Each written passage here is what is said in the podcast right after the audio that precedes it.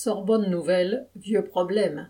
À l'université Sorbonne Nouvelle, ex-Paris 3, la rentrée qui devait avoir lieu le 19 septembre dans ses locaux flambant neufs du 12e arrondissement a été repoussée au 3 octobre. La cause en est des salles déjà trop peu nombreuses par rapport au nombre d'étudiants.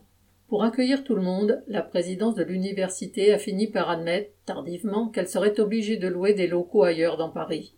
Des étudiants et des enseignants auront donc cours à 25, 35, voire 45 minutes du nouveau campus Nation.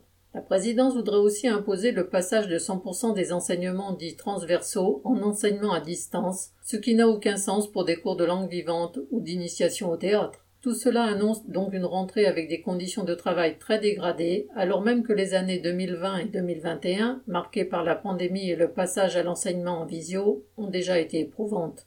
La présidence assure que cette situation ne perdurera pas au second semestre. Mais étudiants et salariés ont appelé à lui faire modérément confiance. La situation est d'autant plus honteuse que des militants syndicaux avaient alerté dès 2015 sur le fait que les nouveaux locaux, aussi jolis soient-ils, seraient trop exigus. À la veille de l'été, le président tergiversait encore en demandant aux enseignants de réfléchir aux cours qui pourraient passer du mode entre guillemets présentiel au mode distanciel, tout en les incitant à élargir leur plage de vœux à des horaires tôt le matin, tard le soir, voire le samedi après-midi.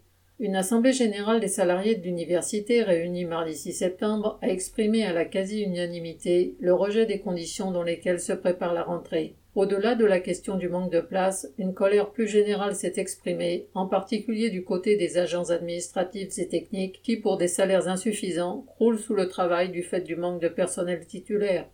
La gestion à courte vue de la présidence n'est pas seule en cause. Les dysfonctionnements multiples proviennent plus profondément de la recherche d'économies à tout prix au niveau du rectorat et du ministère de l'enseignement supérieur. Les jeunes et tous ceux qui contribuent à leur formation méritent mieux, mais les décideurs préfèrent visiblement réserver leurs milliards au budget militaire et aux cadeaux au grand patronat.